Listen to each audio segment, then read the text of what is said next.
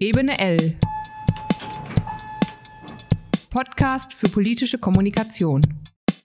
Mit Alexander Vogt und Martin von Bersford-Wallrabe.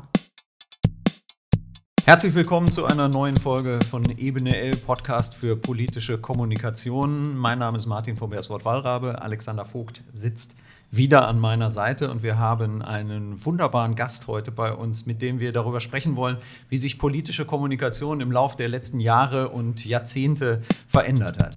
Der beste Gast zu diesem Thema. Dieser Gast hat schon in 140 Zeichen formuliert, als es Twitter noch gar nicht gab. Und es heißt, er hat schneller per Fax geantwortet, als heute Menschen mit dem Messenger umgehen können. Und Heute ist er bei uns. Er war Vizekanzler, Bundesvorsitzender der SPD, Minister auf Bundes- und Landesebene und eigentlich bräuchten wir ihn gar nicht vorzustellen. Herzlich willkommen, Franz Müntefering. Vielen Dank für die Einladung.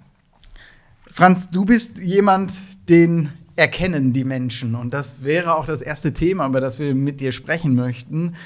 Wie wichtig ist Wiedererkennbarkeit in der Politik und für eine politische Karriere? Glaube, dass das sehr nützlich ist, wenn die Menschen einen kennen. Äh, dass ich merke, dass heute die, die 25 und jünger sind, die kennen mich nicht mehr, die gucken mich nicht an. Die anderen erinnern sich, manche vermuten, ich war Fußballtrainer oder irgendwie ein wichtiger Mann in der Post oder irgendwie so. Also die wissen nicht mehr genau, was man gemacht hat, aber das Gesicht ist schon sehr präsent immer noch und die erkennen dann noch wieder. Das ist einfach eine Hilfe. Äh, das ist gut, wenn man oft in Bildern und auf Bildern erscheint und das ist aber heute, glaube ich, noch genauso. Aber ist das eine, eine Gabe oder äh, ist das auch manchmal ein Ergebnis von gezielten Aktionen? Wir kennen Politikerinnen und Politiker, die äh, gewissen Halsschmuck tragen, ob das jetzt ein roter Schal oder eine Fliege ist für die Wiedererkennbarkeit. Bei dir waren es wahrscheinlich kurze, prägnante Sätze. Ja, bei mir war es auch der rote Schal. Es kommen immer noch welche, die mich ansprechen und sagen, wo ist denn der Schal oder so. Ich habe ja auch eine Zeit einen roten Schal getragen. Der Mompe hat damit angefangen, dann habe ich mitgemacht dabei. Und das hat sich dann auch sehr durchgesetzt. Aber das sind im Grunde Dinge am Rande irgendwie. Aber die Erkennbarkeit ist schon wichtig und das ist auch ein Stück, sag mal, menschlich. Das menschelt irgendwo da, wenn die das wissen, äh, wenn die dich so erkennen können. Alex, erlebst du das bei deinen Kolleginnen und Kollegen heute auch, dass man versucht, so eine Wiedererkennbarkeit zu schaffen? Ich glaube, es gibt ja verschiedene Ebenen. Also es können bestimmte Tätigkeiten sein, mit denen man verbunden wird oder bestimmte Themen, aber es sind ja auch äußerliche Zeichen. Ähm, wenn wir beispielsweise Karl Lauterbach nehmen, der hatte ja äh, das Markenzeichen seiner Fliege. Ich glaube, mittlerweile äh, wird er mit anderen Themen verbunden und äh, hat auch eine andere Bekanntheit, sodass äh, dieses Zeichen in den Hintergrund rückt. Aber ähm, solche Äußerlichkeiten und Stilmittel zu setzen. Ich glaube, das ist äh, heutzutage immer noch ähm, ähm, genauso, wie äh, es vor Jahren oder Jahrzehnten schon war. Ich habe auch offensichtlich so ein bisschen Sauerländer Dialekt, den ich selbst gar nicht als solchen empfinde, aber ich merke immer auf Veranstaltungen, wenn ich da bin, wenn man dann ans Pult geht, dann gucken die einem an und sagen, ja, ist er ist älter geworden oder was, gucken sich an. Wenn ich anfange zu reden, dann zucken sie, sagen, ja, so redet er. Das, also, das ist eine bestimmte Diktion, eine bestimmte Tonlage, die man drauf hat. Ich glaube, dass meine Stimme sehr auf die Menschen gewirkt immer, man konnte das erkennen. Man konnte das erkennen, wenn ich gesprochen habe. Aber es ist ja nicht nur die Stimme, sondern ich komme auch noch mal auf die, auf die kurzen Formulierungen. Es gibt ja einige von dir, die wirklich berühmt sind. Du wärst ja äh, prädestiniert eigentlich für diese kurzatmige äh, Medienwelt, die wir heute haben, die wirklich nur noch äh, kleine Zitatschnipsel manchmal weiter verbreitet. Du hast äh, so schon formuliert in einer Zeit, in der manchmal noch viel mehr Platz in der Zeitung oder, oder längere Zeit auch im Radio zur Verfügung war. Hat das trotzdem dabei geholfen, die Dinge auch auf den Punkt zu bringen? Das glaube ich schon, ja. Das hat auch mir geholfen. Das war auch ein bisschen gezielt, äh, ehrlich gesagt. Das habe ich schon so gemacht, weil in der Politik regt mich eins immer auf. Einer hatte was gesagt, dann kann der Nächste in der Fraktion sagt es nochmal, dann der Nächste, der Übernächste, der Übernächste. Die redeten zehn hintereinander immer dasselbe. Und dann kamen welche, die redeten besonders lang. Und wenn einer besonders lang redet, wusste ich, Entweder der ist sehr, sehr viel klüger als ich, das kann sein, dann ist man demütig. Es kann aber auch sein, dass er so lange redet, weil er selbst nicht weiß, was er eigentlich auf den Punkt bringen soll, oder dass er so viel Fremdworte spricht, um mir zu beweisen, dass ich blöd bin. Und dann war ich immer sauer. Und deshalb habe ich immer ein Prinzip gehabt, erstmal gucken, zu wem sprichst du. Die Leute sollen verstehen können, was ich meine, und ich will deutlich sein. Und dann, wenn man das kurz macht, dann bleibt viel offen, dann haben die auch Zeit zum Fragen, dann kann man nacharbeiten dabei. Äh, jedenfalls diese, de, der Versuch, kurz zu sein und bestimmt zu sein an der Stelle und das nicht gleich wieder aufzuweichen mit allem, ist, könnte aber auch so oder so sein, das habe ich schon sehr gepflegt und das kann ich auch nur empfehlen. Es ist ja durchaus in vielen Situationen wichtig, aber du hast auch ähm, viele Wahlkämpfe hinter dich gebracht, wo es ja auch äh, zentral ist, die, die Kernbotschaften auch kurz und knapp an die Menschen zu bringen. Einer ist natürlich ganz besonders in Erinnerung, Wahlkampf 98. Schröder wird Bundeskanzler nach 16 Jahren Kohl. Maßgeblich, würde ich mal behaupten, mitgestaltet durch die legendäre Kampa, die du damals, ich weiß gar nicht, ob erfunden, aber zumindest eingerichtet und, ähm, und betrieben hast. Was, was waren damals eure Erfolgsfaktoren? Warum hat diese Kampagne so gut geklappt? Sie hatte drei wichtige Persönlichkeiten. Die erste Persönlichkeit war Kohl. Der wollte noch mal Kanzler werden. Der war aber überholt. Und äh, dazu habe ich eine Begleitmusik gemacht, die ihn nicht lächerlich gemacht hat, aber die, die ihn gezeigt hat, die Zeit ist vorbei, das ist weg. Aber er war wichtig. Äh, und man, das darf man den anderen auch nicht ersparen, wenn man solche Leute vorgesetzt bekommt. Das zweite war Schröder. Schröder war jung. Der holte in Niedersachsen im Anfang März, halbes Jahr vor der Bundestagswahl, haben wir das erst entschieden, ähm, holte der einen großen Wahlsieg und wurde dann unbestritten äh, der Junge, der schon was kann, der war schon Ministerpräsident gewesen, war schon im Bundestag gewesen. Und der dritte war damals Lafontaine, der als Parteivorsitzender das gut zusammengehalten hat. Und wir haben ein halbes Jahr vor der Bundestagswahl hatten wir alles fertig, die ganze, die ganze Linie und da war Kohl in allen äh, Möglichkeiten drin. Ne? Denn sie wissen nicht, was sie tun. Alte, alte Filmtitel haben wir genommen. Denn sie wissen nicht, was sie tun. Das waren also richtige Schlager, die da gekommen sind. Das habe ich so weit getrieben dann. Wir haben nur noch ein Plakat gemacht. Das Plakat wurde immer am Oldenauer Haus in, in Bonn aufgehängt.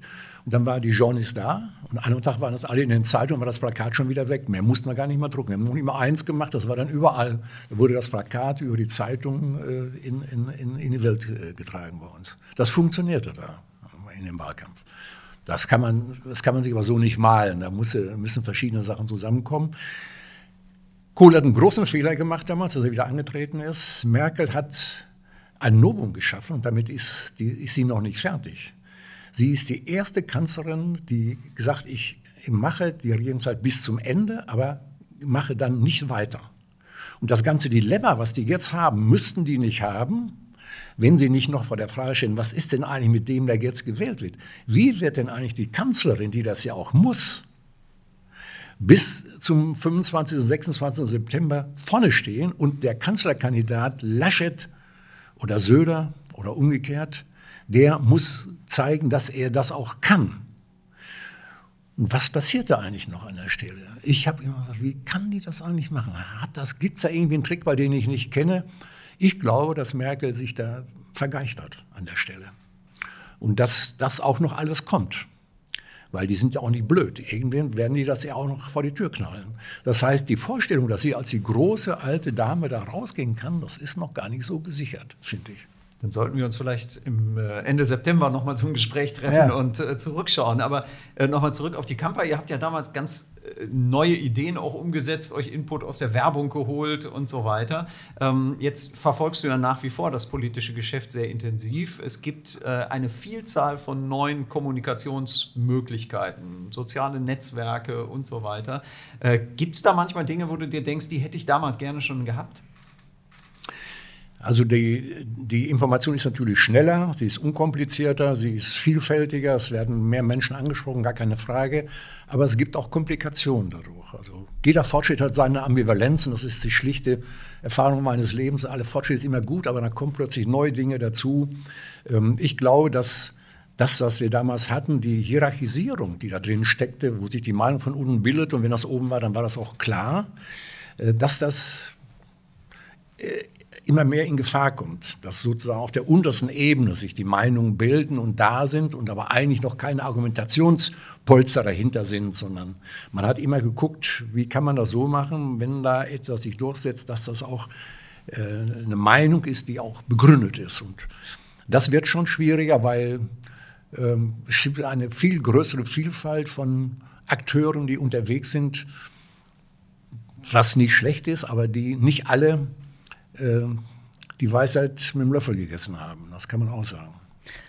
Also vielfältigere Akteure, das äh, kriegen wir ja jetzt auch im aktuellen politischen Geschehen täglich mit, dass natürlich viel, ja, viele mehr, viel mehr Institutionen, viele Personen, die eingebunden werden wollen und auch Ansprüche erheben und auch äh, Informationen mitteilen wollen, ähm, dass das durchaus gegeben ist. Was ich mir manchmal als Frage stelle und ähm, da würde mich interessieren, wie du das siehst. Was ist der Faktor Zeit dabei? Weil wir in einem Abgeordnetenbüro derzeit durchaus erleben, dass äh, alles immer schneller gehen muss, dass die Ansprüche auch so da sind, dass man zu jeder Fragestellung und zu jedem Thema innerhalb von Minuten, maximal Stunden auch eine Antwort geben muss. Also wenn man angeschrieben wird, ob das in sozialen Netzwerken ist oder ähm, auf andere Art und Weise gefragt wird, ist die Erwartungshaltung schon da, dass man als Politikerin oder Politiker möglichst schnell auch eine Antwort oder zumindest ein Statement zu allem geben kann. Ähm, wie siehst du diesen Faktor Zeit und was hat das für Auswirkungen auf Entscheidungsprozesse? Da gibt es natürlich Vorteile und Nachteile in dem, in dem Ganzen. Äh, was sich geändert hat, war, wenn mich früher jemand angerufen hat, nachmittags, na, ist das denn passiert, sagen Sie mal was dazu. Dann habe ich gesagt, ich weiß das noch nicht, ich will das erstmal genauer wissen, morgen früh um 10 Uhr kriegen Sie Bescheid. Das haben die akzeptiert. Wenn ich das eben heute sage, dann sagt er, pass mal auf, nächstes Mal muss ich Sie nicht mehr anrufen. Hat überhaupt keinen Zweck. Das heißt, ich beneide die Kolleginnen und Kollegen nicht in der Politik, die sich äußern müssen, in irgendeiner Weise sich verhalten müssen dazu. Und ich kann nur allen sagen, die Medienverantwortung äh, haben, ihr müsst Möglichkeiten lassen, Meinungen zu bilden, die qualifiziert ist. Das ist ganz klar. Was ein Vorteil ist, der jetzt kommt, und ich weiß nicht, ob das jetzt das erste Anzeichen ist oder ob sich das weiterentwickelt wird. Ich meine zu sehen, dass es in der Bevölkerung selbst, im kommunalen Bereich, eine größere Bereitschaft gibt, in Initiativen oder in, in kommunalen Bereichen sich einzumischen in die ganzen Sachen. Das ist nicht nur in Herne so, da hast du da eine Initiative und da eine Initiative, was auch anstrengend ist, was aber die Frage aufwirft, die, die sich äußern, Glauben die, dass sie ihre politische Arbeit schon getan haben, wenn sie sich geäußert haben und den Abgeordneten das dahingeschmissen haben? Oder machen die noch irgendwo weiter? Machen die noch was? Und da gibt es, das, das versuche ich immer zu finden, da gibt es unterschiedliche Meldungen. Manche sagen, die entlasten sich dadurch, dass sie das einmal schicken und dann ist das weg für sie.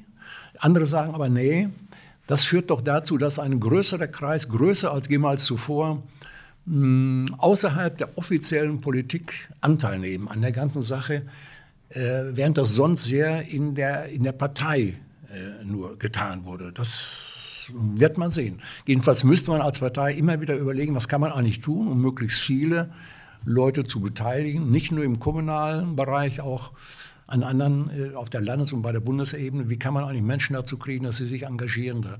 Dazu müssten die Fraktionen im Landtag und im Bundestag mh, offensiver, aktiver als bisher äh, auf die Leute zugehen und das Parlament in Bonn, in, in, Berlin weshalb nicht mehr Leute einladen, von mir aus nach Los oder wie auch immer, mit denen man diskutiert. Mit denen man diskutiert, wo permanent ein Gespräch da ist in der Bevölkerung insgesamt. Und manche machen das vielleicht dann, sehen darin ein, ein Ereignis, man ist wieder weg, aber ich glaube, eines bleibt auch hängen davon. Also diese Möglichkeiten, die muss man versuchen zu nutzen dabei. Aber die Geschwindigkeit der Meinungsbildung, das muss man vorsichtig sein. Also man muss auch den Mut haben zu sagen, Leute, dazu brauche ich jetzt mal ein paar Stunden. Also Vordenken und Nachdenken ist immer noch besser als Querdenken. Man muss, äh, ein bisschen Zeit muss man sich erkämpfen da. Aber dieser, dieser Meinungsbildungsprozess interessiert mich nochmal auf eine, auf eine andere Weise. Ähm, in der Politik seid ihr ständig im Gespräch mit Interessenvertretern äh, ganz, ganz unterschiedlicher Art. Ähm, was waren äh, Dinge, die dich in, in deiner Zeit überzeugt haben? Wir erleben ja manchmal ganz riesig aufgestellte Kampagnen, wo man aber äh, sehr äh, schnell merkt, was da eigentlich für Interessen dahinter stehen. Sind es, ist es also Lautstärke oder ist es eher eine persönliche Geschichte? Was, was überzeugt dann am Ende? Also ich habe ich hab eine Sache immer gemacht, die dann aber nachher auch bekannt wurde äh, bei mir im Hause, aber die, die ich immer noch fürchte. Ich habe immer gefragt Leute kamen Und dann gehen die davon aus, dass ich denen als Minister jetzt sage, was du sagst, Quatsch, erstens, zweitens, drittens. Ich habe gefragt, wie ist denn das? Wie ist denn das? Wie ist denn das? Und nach einer halben Stunde waren die blank. Oder ist da Substanz da? Ich habe nie eine Position, wenn ich kam, gesagt, bin dafür oder bin dagegen, sondern macht mal weiter. Und das wussten die auch im Haus. Und ich weiß, dass Kai und andere, die Leute, die zu mir kamen, die haben gesagt, bereite dich vor. Du musst alles wissen. Alles wissen. Und nach einer Viertelstunde, 20 Minuten weißt du, ob das eine Blase ist, die dir einer erzählt, wo du ganz, ganz komm, muss sie sich mit aufhalten, oder ob das, das lohnt sich. Und wenn du sagst, es lohnt sich, dann musst du gucken, dass du den bindest, die bindest, dass du die in irgendeiner Weise, da ist eine Initiative, gründe sowas, schreib das mal auf. Aufschreiben ist eine ganz wichtige Sache. Auch für mich selbst immer gewesen. Weil das ist so eine Erfahrung, aber das geht anderen wahrscheinlich genauso. Wenn du was sagst, wenn du was antwortest, das sagst du. wenn das dann nicht ganz gestimmt hat, dann kannst du auch wieder ein bisschen verändern. Aber wenn du anfängst, das mache ich heute noch so, wenn ich ein Problem habe, schreibe ich mir das auf. Die Antwort schreibe ich mir auf. Und merke nach der dritten Zeile, das stimmt überhaupt nicht. Was denke ich denn da eigentlich? Und wenn ich eine halbe Seite aufgeschrieben habe, weiß ich die Antwort. Dann bin ich aber auch gewappnet für alle Fragen, die man hat. Das heißt, man muss auch kritisch sein und nicht einfach losplappern, auch nicht im Antworten, sondern wenn man Zeit hat, aufschreiben. Schreib es dir auf. Schreib es dir auf, was du sagen willst. Und dann merkst du ganz genau, wenn du das da liest, da muss ich vorsichtig sein. Also der, der erste Halbsatz ist gut, aber dann geht's los und das sind alles so Sachen, die man lernt, wo auch sicher unterschiedliche äh, Menschen unterschiedlich reagieren. Aber ich habe nie angefangen damit, den zu Leuten zu sagen, ich sage auch immer jetzt, schön, dass er da ist, auch immer, dass er da ist. Ich sage auch immer jetzt, wie das ist, sondern habe gesagt, wie ist das denn, wie ist das denn, wie ist das denn? Und dann merkst du, dass die sich auch nicht einig sind und suchen auch das auch nicht wissen. Und so nach einer Viertelstunde, 20 Minuten bist du an der Stelle, wir sind alle Überlegende. Was machen wir denn jetzt eigentlich damit? Und dann beginnt sozusagen das spannende Gespräch wahrscheinlich. Dann beginnt das erst richtig, ja. Wenn du zurückdenkst, welche Formulierungen gewählt wurden, was Gesetzestexte angeht. Und das vergleichst mit heutigen Gesetzen. Wenn wir heute das gute Kita-Gesetz beispielsweise sehen, gab es dort eine Entwicklung, weil solche werbenden Titel, wie sie heute verwendet werden, ich glaube, die hattet ihr früher euch nicht ausgedacht oder wurden solche Titel gar nicht von Journalistinnen und Journalisten beispielsweise übernommen? Weil heute finden wir ja in der Berichterstattung dann diese Titel wieder, die eher nach Werbeagentur äh, Titulierung klingen als jetzt äh, nach einer Information über den Inhalt des eigentlichen Gesetzes. Mhm. Also ich habe jetzt gar nicht so eine genaue Erinnerung, wie das bei allen, ob das bei allen Gesetzen so gewesen, gewesen ist, aber im Wesentlichen war es schon so, dass wir auf die Überschrift nicht geguckt haben, sondern es haben sich so Arbeitstitel gegeben, da hat man dann drüber gesprochen, wir machen ein Arbeitsmarktreformgesetz oder sowas. Aber dieses Werbung, diese Werbung mit dem, mit dem Kindergesetz und so, das ist eine besondere Sache, die Franziska Giffey sehr forciert hat. Aus ihrem Ministerium kommen da viele solche Überlegungen auch. Und ich finde das gut, dass man das so macht und dass man damit so ein bisschen ein Signal gibt. Da muss man auch keine Scheu haben, dass man, was wollen wir eigentlich erreichen dabei. Äh, so, ob man immer eine Lösung findet, weiß ich nicht dabei, aber jedenfalls haben wir da nicht sehr, sehr drauf geachtet, das kann man nicht sagen. Ich habe mal gewühlt, in der gemeinsamen Geschäftsordnung der Bundesministerien gibt es eine Vorgabe dazu, Paragraph 42 Absatz 5. Ich weiß nicht, ob Sie Gesetzesentwürfe müssen sprachlich richtig und möglichst für jedermann verständlich gefasst sein. Ich, da muss man, glaube ich, nicht an die Steuergesetzgebung denken, dass äh, das nicht immer gelingen kann. Ja. Aber ich komme noch mal auf den Titel zurück. Ja. Weil manchmal, wenn ein sperriger Titel existiert, mhm. Beispiel Netzwerkdurchsetzungsgesetz, mhm. ein Thema, mit dem Alex ja nun auch intensiv beschäftigt war, äh, das machen die Medien natürlich zu irgendwas Greifbarem. Daraus wurde dann, glaube ich, häufiger mal das Facebook-Gesetz. Ihr habt so ein bisschen ein ähnliches Schicksal damals mit euren Arbeitsmarktreformen gehabt. Die hatten alle sehr korrekte Titel und daraus sind dann umgangssprachliche äh, Formulierungen eben bis hin zu den Harzgesetzen geworden, die es ja so nie gegeben hat. Wäre es damals vielleicht wirkungsvoller gewesen, doch auf die Überschrift zu gucken und zu sagen, bevor sich die Presse einen anderen Titel ausdenkt, denken wir uns irgendwas Knackiges aus? Hättest du eine Idee, wie es heißen könnte? Naja, aber das, das unterstellt jetzt ein bisschen, dass die Medien das gemacht hätten.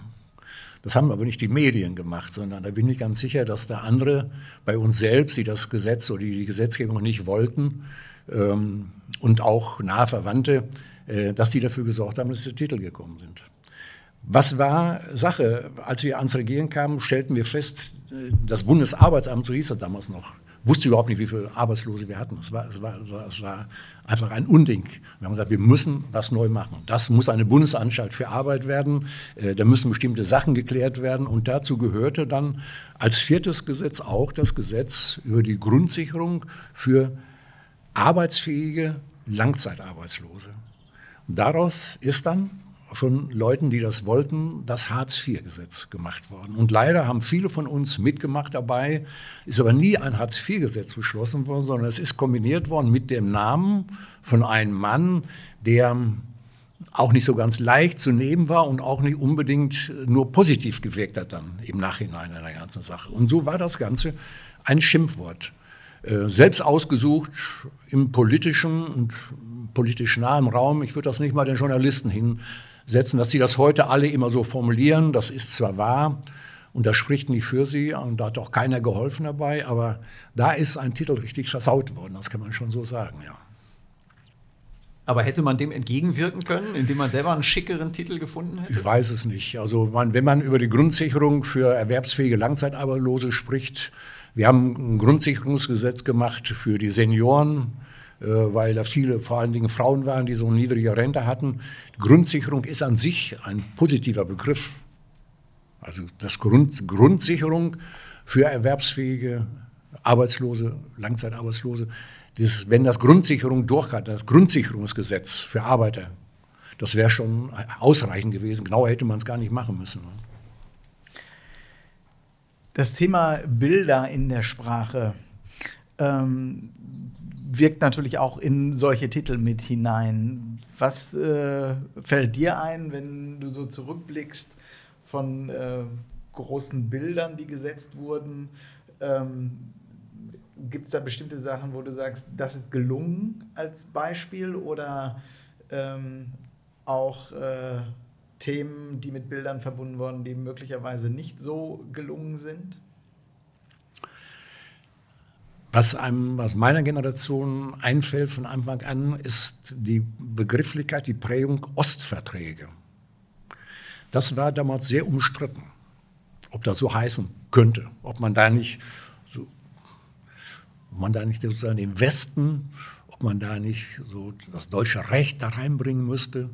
Und diese Ostverträge mit Moskau, mit Warschau und mit Ostberlin waren für viele Menschen in der Bundesrepublik eine, eine, eine große Herausforderung. Und äh, da muss ich sagen, war es richtig, dass Brandt und Bahr und alle anderen, die dabei waren, dass die das durchgesetzt haben und gesagt haben, wir müssen das auf den Punkt bringen. Wir dürfen da jetzt nicht weiche Butter machen, sondern wir bleiben dabei. Das sind die Ostverträge. Und diese Ostverträge, die waren, werden um Haaresbreite, wäre das Ganze gescheitert. Muss man sehen, äh, wie, wie, knapp das damals war im, im Bundestag. War das, weil die Union war ja nicht mit dabei. Die haben ja zum großen Teil sich enthalten. So, und also das war so ein, ein, ein diese Ostverträge, das war für mich eigentlich das Markanteste.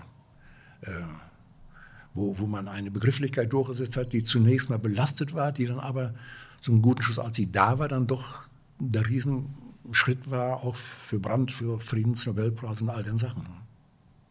Wir müssen noch ein bisschen über deine aktuelle Rolle äh, sprechen. Du hast ja ein Stück weit, ich will jetzt nicht sagen die Seiten gewechselt, aber bist ja in deinen jetzigen Funktionen als Präsident des Arbeiter-Samariter-Bundes oder als Bundesvorsitzender der BAXO, äh, der äh, Bundesarbeitsgemeinschaft der Seniorenorganisation, bist du ja Interessenvertreter heute geworden. Interessenvertreter, glaube ich, für ein gutes Älterwerden, würde ich es jetzt, jetzt mal nennen. Hilft dir dabei deine eigene Erfahrung, weil du natürlich politische Prozesse extrem gut kennst, weil du vielleicht auch weißt, wie muss ich ähm, heutige Abgeordnete ansprechen? Oder ist das eine völlig neue Situation, wenn man plötzlich derjenige ist, der zum Gespräch kommt und überzeugen möchte?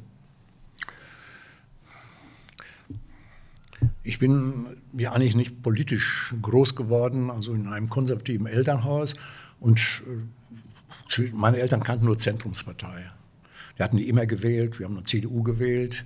Äh, hinterher vielleicht nicht, ich weiß es gar nicht so ganz genau. Jedenfalls, ich habe zwischen 14, wo, als ich aus der Schule kam, und 25 gelesen, gelesen, gelesen. Und äh, dann war ich 25 und da wusste ich, dann hatte ich schon gelernt. Ich war schon verheiratet, hatte schon die erste Tochter. Es gibt so ein schönes Arbeiterlied, die Gedanken sind frei. Und da habe ich kapiert, das reicht nicht. Du musst nicht wissen, wie es richtig ist, sondern du musst es machen. Und das ist meine Grundüberzeugung geworden damals. Und deshalb bin ich zu der SPD gegangen damals. Ich habe beschlossen, die gewinnen jetzt die Bundeswahl, haben sie aber nicht. Da habe ich gesagt, ihr verliert dauernd, ich komme jetzt und mache mit. Das war natürlich schon wieder hinreichend arrogant, ist klar. Aber jedenfalls, seitdem ist mir klar, es reicht nicht, es besser zu wissen, du musst es machen. Sonst musst du die Klappe halten. Nur zu sagen, ich sage euch mal, wie man das eigentlich machen könnte und wie man das eigentlich ginge. Nee, dann mach mal, dann komm mal. Und deshalb fragen, was soll ich denn jetzt machen? Was machst du? Wie geht denn das eigentlich? Und das führt für mich dazu, dass ich den verfassten Staat, so wie wir das meist als Politik beschreiben, als die verfasste Demokratie sehe, dass ich aber die Arbeit, die wir haben, die nicht mehr in diesem Bereich tätig sind, dass das sehr wohl Politik ist. Ich mache Gesellschaftspolitik, ich bin Gesellschaftspolitiker heute. Das sage ich auch so. Und dann gucken mich manche so an, das ist nicht so, dass die, die nicht im Landtag sind und nicht im Rat und nicht im Bund, dass sie nichts damit zu tun haben, sondern die sind verantwortlich. Und die Frage, das kann, da kann man es am ehesten festmachen, wer eigentlich für was zuständig ist. Der Bund und der Land ist zuständig für Freiheit und für Gerechtigkeit. Das sind die Hauptthemen. Wir müssen dafür sorgen, dass das funktioniert in allen Feldern. Die Sache mit der Solidarität, die kannst du nicht im Bundesgesetz beschließen. Das kannst du zwar beschließen, aber das, da ist die Frage, wie gehen die Menschen miteinander um? Das ist die Frage. Und die kannst du nicht durch den Staat lösen, sondern Demokratie ist eine Lebensform. Und in der Lebensform des Miteinanders in den Kommunen, deshalb haben die Kommunen eine riesen wichtige Funktion und die müssen noch stärker gestützt werden dabei im kommunalen Bereich. Da entscheidet sich, ob die Gesellschaft in sich funktioniert. Das Miteinander zum Beispiel mit Menschen aus anderen Ländern, die Integration, das ist nicht nur ein, ein Staatsvertrag, den man da macht, wo man denen die Staatsbürgerschaft gibt, sondern wie gehen die Menschen miteinander um? Das ist die eigentliche Frage. Und die klärt sich vor Ort. Das erklärt sich nicht in Bonn oder in Berlin oder nicht in äh, Düsseldorf, sondern das, erklärt, das, das klärt sich letztlich da. Und deshalb habe ich kein Problem damit. Ich bin Interessenvertreter der Älteren. Interessen vertreten gehört zur Demokratie mit dazu. Das ist legitim. Du musst es nur offen sagen, was du willst. Ich will ja nichts Besonderes, aber ich will einfach auf deren Sachen hin. Klar, morgen, ich habe eben noch so ein vorbereitendes Gespräch gemacht, gibt es eine Sache, ähm, an der ich mitwirke von einem Ministerium, ähm, Offensive, ähm, psychische Gesundheit. Da habe ich als zunächst mal begonnen, damit den Titel zu hinterfragen. Habe gesagt, das ist eine ganz tolle Sache. Offensichtlich ist das was mit Krieg oder was so. Nein, das ist so. Psyche, ja, also Psyche. Äh, ohne, ohne Physis geht das ja nicht mit der Psyche. Ja, weiß man nicht so genau. Aber das Hirn ist doch hier oben drin und das ist doch sicher vom Körper auch abhängig, ja, sieht man auch ein. Also gut, wir sind auf dem Weg dahin, uns da. So, das so ein Beispiel, was ich jetzt gerade heute gemacht habe, schon heute Morgen. Morgen bin ich da in so einer Schalterin irgendwo und dann äh, versuchst du da die Interessen einzunehmen. Und da muss man sich jetzt um Alte besonders kümmern. Wie gesagt, das Wichtigste, was wir sagen müssen, das wollen die nicht mehr wissen, älter werden ist keine Krankheit. Alt sein auch nicht, sondern das ist normal. So, und jetzt lassen wir darüber reden, was wir in der Sache machen können. Ja, ein großer Appell sozusagen mitzumachen, nicht nur aktiv in politischen Parteien oder in der Politik, sondern gesellschaftlich sich einzubringen und einzusetzen. Also auch nochmal danke dafür, weil ich glaube, dass ähm, das ein Thema ist, äh, was weit über äh, die Parteienpolitik hinausgeht. Und du hast es sehr schön auch mal formuliert. Insofern scheint es ein, ein wichtiges Thema für dich zu sein. In deinem vorletzten Buch, glaube ich, findet sich der schöne Satz, solange der Kopf klar ist, bist du mitverantwortlich für das, was geschieht. Gilt das für alle Bürgerinnen und Bürger? Das gilt für alle. Das gilt für alle, weil du kannst nicht nicht handeln. Das ist, das ist eine der wichtigsten Erkenntnisse, die man äh, haben musst als Bürger. Du kannst nicht nicht handeln. Und das hat für mich auch einen ganz konkreten Hintergrund. Mein Vater, als der kam aus Gefangenschaft, da war ich sechseinhalb, da habe ich den erst richtig kennengelernt und dann haben wir, der war kein Nazi gewesen, da war ich mit ihm ganz zufrieden und der hat mir dann zwei Sachen mit auf den Weg gegeben. Erstens, genie eine Partei, das wusste ich besser und ähm, nie wieder deutsche Stiefel im Ausland. Das habe ich lange, fand ich das ein sehr gutes Ding, bis ich dann irgendwann an einem konkreten Punkt mit ihm nicht mehr klarkam. Weil es gab damals Situationen, wo in Ruanda 200.000 Menschen verhungerten. Und dann später im Balkan habe ich oft drauf gedacht, 4.000 wurden erschossen. Und seine Haltung dazu war immer, da kann man sich nicht einmischen. Das, kann, das können wir sowieso nicht ändern. Das müssen die klar machen. Das ist ganz schlimm, ganz fürchterlich. Das dürfen die nicht. Aber dafür sind wir nicht verantwortlich. Und das teile ich nicht. Ich glaube, dass wir eine Mitverantwortung haben. Das gilt für die Umwelt. Das gilt für Pandemie. Das gilt für alles, was wir haben. Wir werden die Probleme nur lösen mit den Völkern der Welt.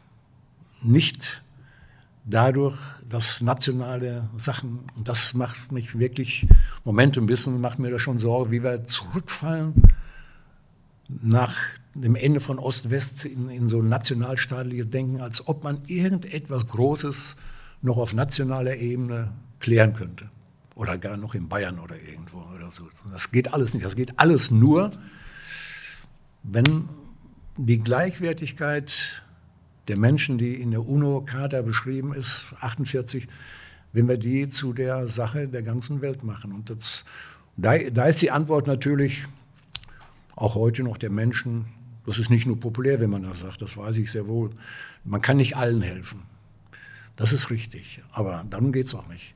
Wenn die Tatsache, dass wir nicht allen Menschen helfen können, dazu führt, dass wir keinem mehr helfen oder dass wir die zurückkippen ins Mittelmeer, dann ist die Grenze erreicht, die man nicht akzeptieren darf. So, das ist der Punkt, in dem man immer ist, wissend, dass das, was man nicht alles, was man sich wünscht, hinkriegen kann, aber dass man was machen kann und nicht handeln nach dem Motto, ich habe ja nichts gemacht, zählt nicht. Das ist leider so. Du kannst nur handeln. Das ist einfach ein Irrtum zu glauben, man könnte nicht handeln. Das geht einfach nicht. Handeln, nicht handeln ist zulassen. Und das ist äh, nicht zulässig. Und wir sind ganz besonders froh, dass du den anderen Rat, nicht in eine Partei zu gehen, äh, fröhlich missachtet ja. hast und uns heute ein bisschen das teilhaben lassen an äh, viel politischer Erfahrung und dass wir äh, miteinander über die Entwicklung politischer Kommunikation sprechen konnten. Vielen Dank für das Gespräch. Vielen, Vielen Dank, Dank, für den Besuch im Gerne. Podcast. Franz Müntefering. Danke. Macht das weiter, das lohnt sich schon. Ebene L, Podcast für politische Kommunikation. Zweimal im Monat auf ebene-l.de, bei Spotify, Apple Podcasts und fast überall da, wo es Podcasts gibt.